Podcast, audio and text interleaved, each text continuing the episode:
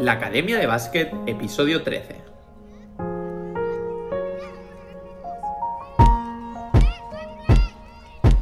Muy buenos días a todo el mundo, bienvenidos al episodio 13 de la Academia de Básquet, el podcast en el que aprendemos baloncesto y es que cada día hablamos de conceptos, ideas y novedades de cómo mejorar tus habilidades, tus movimientos, tu inteligencia en la pista, analizamos jugadores, jugadoras y hacemos un montón de cosas más.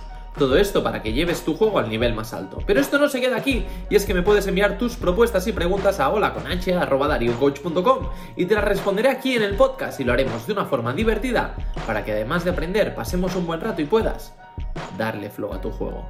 Esto es la Academia de Básquet.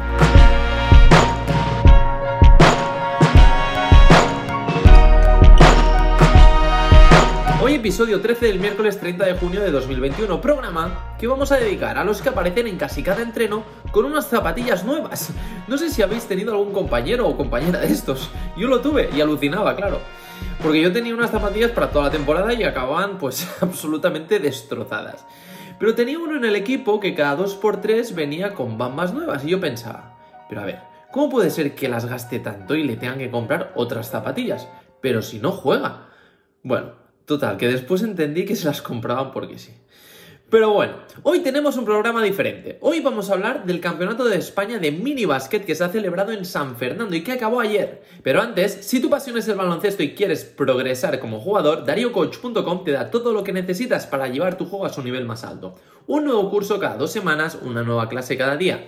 Aprende, mejora y consolida tu juego con DarioCoach.com y verás cómo conseguirás ganar este partido. Si sabéis, y si no lo sabéis, pues ahora os lo cuento, que he estado en San Fernando, Cádiz, viendo el Campeonato de España de minibásquet, tanto el masculino como el femenino, y me ha encantado. Me ha encantado ver las ganas, la intensidad y el talento de los niños y niñas que han jugado este campeonato. Está claro que jugar con la selección de tu comunidad, pues siempre es un privilegio y el premio, pues aunque sean jóvenes, a años de trabajo. Y si además lo haces en un campeonato con un ambiente espectacular, lo disfrutas aún más. Y es que viajé con mi amigo Uriol ya que él tenía un jugador que ha entrenado este año con la selección de Cataluña y yo tenía a Berta también, que normalmente entreno con ella. Los que me seguís en Instagram seguro que ya sabéis quién es y la conocéis. Y bueno, total, que la verdad es que nos pegamos un buen madrugón el sábado porque teníamos el vuelo a las seis y media de la mañana. Así que imaginaros, nos despertamos a las 4 y bueno, íbamos un poco como zombies. Pero bueno, el caso es que cuando llegamos al pabellón y entramos, había un ambientazo brutal, con todas las aficiones animando y apoyando a su selección. Y claro, entre que nos habíamos despertado a las 4 y de repente ver la energía y el ruido que había allí dentro, nos descolocamos un poco y nos costó un poco situarnos que habíamos cogido un avión y habíamos viajado mil kilómetros hasta la otra punta de la península. Pero bueno, la verdad es que valió la pena.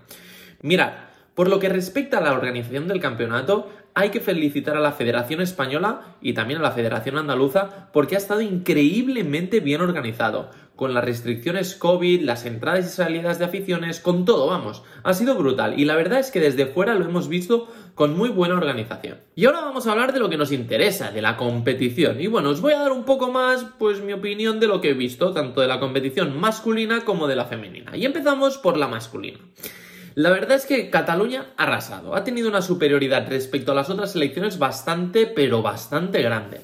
El primer día ya cuando los vimos jugar ya intuimos que eran muy superiores y es que este año han traído una selección de jugadores espectacular. De hecho, no sé si sabéis que Cataluña llevaba sin ganar el Campeonato de España de minibásquet desde el 2015 y este año pues se han puesto las pilas y han formado un auténtico equipazo. Y yo sinceramente creo que no he visto jugar a un equipo de minibásquet como este. Mira, la final ha sido Cataluña contra Andalucía y los andaluces, que jugaban en casa, han hecho un gran torneo, con una buena fase de grupos y eliminando a Aragón con superioridad en las semifinales. Pero en la semifinal, los catalanes les han pasado por encima y ganaron la final con solvencia. Vamos, como han estado jugando durante todo el torneo. El bronce se lo ha llevado Madrid, que este año no ha traído una generación muy muy potente, pero mira, se metieron en semifinales y han conseguido el tercer puesto.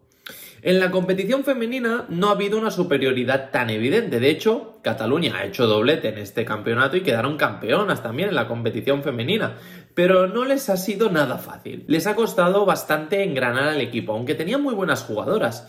Pero no se han acabado de encontrar muy cómodas entre ellas. Y de hecho, pasaron a semifinales como segundas de grupo tras perder con Aragón en el partido decisivo. Y en semifinales se enfrentaron a una de las favoritas, Andalucía. Y tras un partido duro, Las catalanas jugaron mejor que el día anterior y consiguieron el pase a la final.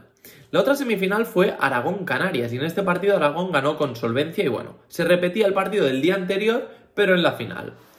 La verdad es que en la final se notó que Cataluña estaba picada y empezaron la final como auténticas motos. Yo creo que Cataluña tiene mejor equipo, pero Aragón ha sabido durante todo el torneo aprovechar a sus jugadoras importantes. Pero sí que es cierto que han llegado bastante cansadas a la final y Cataluña lo ha sabido aprovechar y puso un ritmo muy alto desde el principio y al final ganaron el partido quedando campeonas de España. Y vamos a hablar ahora de los jugadores y jugadoras que más me han sorprendido y que por si acaso me voy a apuntar estos nombres en una libreta porque buf, me han hecho disfrutar y qué talento tienen. Ha habido muchísimo talento en este campeonato y también mucho físico. De hecho, el ritmo de juego ha sido muy muy alto, con marcadores altísimos, sobre todo los equipos que han quedado en primeras posiciones. Pero sí que hay algunos jugadores que yo particularmente destacaría. En la competición masculina, el que pienso que ha dado mayor espectáculo y que sin duda os recomiendo que lo veáis si tenéis la posibilidad es Nil Poza. Recordar este nombre, de la selección de Cataluña. Esta temporada ha jugado en la Unión Esportiva Mataró y no me extrañaría que alguna cantera CB lo fichara este próximo año, porque agüita tiene tela el chaval. Lo que más me sorprendió de él es la visión de juego que tiene y cómo pasa el balón. Es que hace unos pases, además con las dos manos, la de izquierda, la derecha, con las dos manos por detrás. De hecho, hace una jugada en la semifinal que es brutal. El tío iba en un contraataque y cuando estaba llegando al aro, fintó el pase por detrás de la espalda, lo volvió a coger y dio un pase por detrás de la cabeza. Y yo cuando lo vi dije, pero este mocoso de qué va? Si tiene 12 años y juega con un descaro brutal. Además es que el tío mete puntos también, tira bien de tres, penetra, en defensa es duro, pero lo que más me gustó de él es lo generoso que es con los compañeros. Es como los que jugáis al NBA 2K y tenéis la insignia esta de, general del parquet a Hall of Fame, que le sube las habilidades a los compañeros con los que juegas y son mejores. Pues jugar con Neil es lo mismo, pero en la realidad, todos los de su alrededor son más buenos y sin ninguna duda ha sido el motor de la selección catalana. Con las chicas me ha gustado mucho Candela Cuevas, de la selección de Aragón, una base con mucho talento y prácticamente todo el juego pasaba por ella y ha sido su arma principal en el ataque maño. Candela es una jugadora muy hábil con el balón y le he visto con un carácter súper competitivo. Y aunque apenas tiene 12 años, ha tenido un carácter muy de líder. Tiene muchos recursos para atacar el aro y es muy elegante en sus movimientos y finalizaciones. Y además tiene mucho tacto y puntería a la hora de finalizar, aunque sea con contacto. Y la he visto muy muy completa. No es que sea una jugadora súper rápida, pero tiene un muy buen cambio de ritmo y además sabe escoger el momento preciso para atacar. Y lee bastante bien la defensa para la edad que tiene.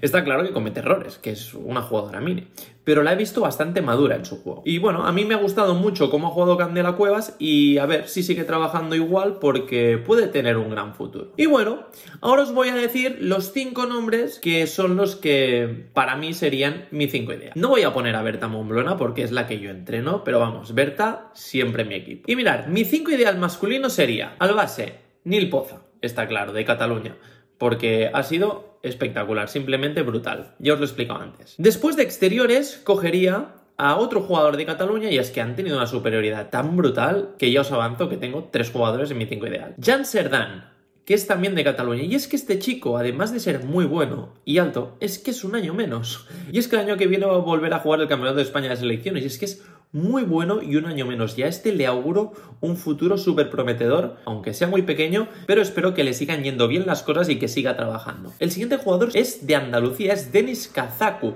Y es un jugador exterior, es el número 12, y es que es capaz de hacer, es multiusos. Es capaz de penetrar, es capaz de tirar, puede rebotear, y es un combo para todo. Y me ha gustado mucho este jugador. El siguiente jugador que iría de interior, bueno, de 4, sería Uriol Filba, también de Cataluña. Y es que este jugador, aunque es muy alto, es súper móvil y es capaz de correr la pista de arriba abajo, de coger el rebote, salir botando, pasar el balón, tirar. Además tiene buen tiro, aunque sea un jugador muy alto. Se ha hecho varios mates durante la competición y ha sido un jugador muy, muy, muy completo y determinante en este campeonato. Y el último sería Hugo Bernaza de la Comunidad Valenciana. Y es que este es un jugador muy grande y que ha dominado bastante debajo de los tableros. Sería un pivot de estos fuertes, grandes, corpulentos que domina en el rebote, que domina en defensa. Y me ha gustado.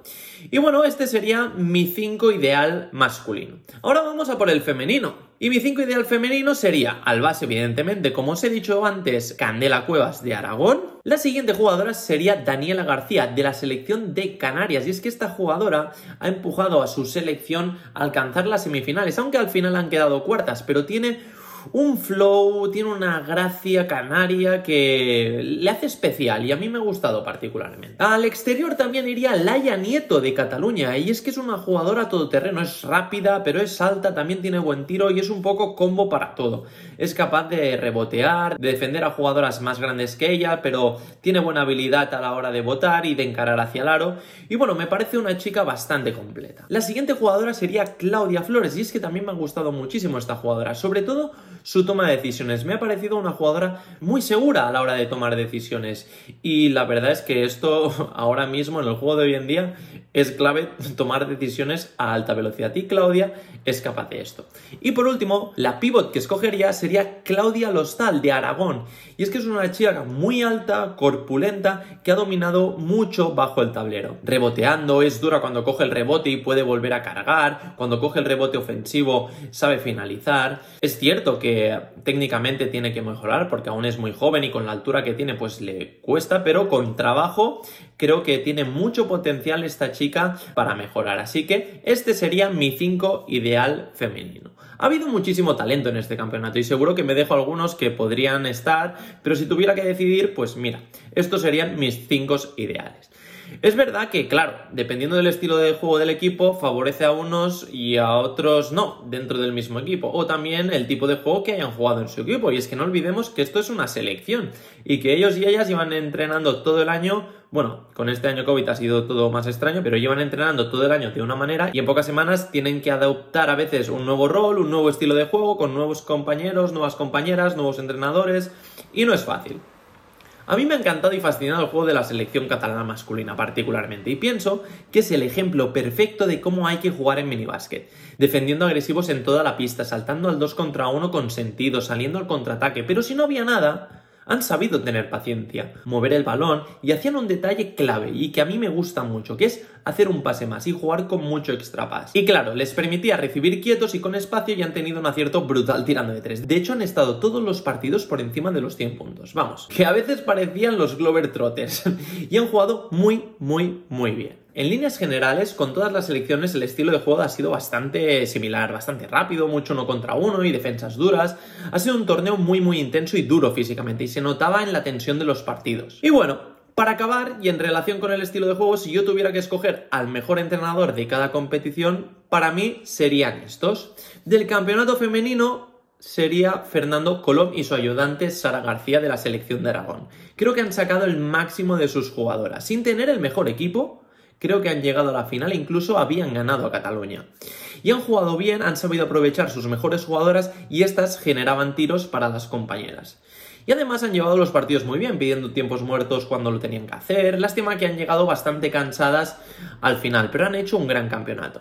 Y en el masculino no tengo ninguna duda que sería Xavi Orois junto a sus ayudantes Paul Velázquez y Álvaro Salinas de Cataluña. Y es que ha sido brutal el juego, lo que han hecho disfrutar y cómo han pasado por encima de todos los equipos. Y bueno, si os digo la verdad, me ha encantado ir a San Fernando a ver este campeonato. He disfrutado mucho. Y acostumbrado a estar con jugadores y jugadoras más mayores, profesionales, bueno, en otra mentalidad, como más profesional. Pues volver a los inicios al minibásquet y ver la ilusión, la pasión y el talento con el que juegan me ha encantado. Y me lo he pasado en grande con mi gran amigo Uriol. Y nada, espero volver el año que viene y si puedo, pues iré al infantil o al cadete o al que haga falta. Y nada, solo me queda deciros que muchas gracias por todo, por estar ahí al otro lado, suscribiros a nuestra futura academia online dariocoach.com y hacer que todo esto sea posible. Porque ya sabes que el éxito no es un accidente, el éxito es una lección, así que ponte a entrenar y dale flow a tu juego. Nos escuchamos mañana a las 9.23, la hora de los buenos. La voz de la experiencia, Dario Coach.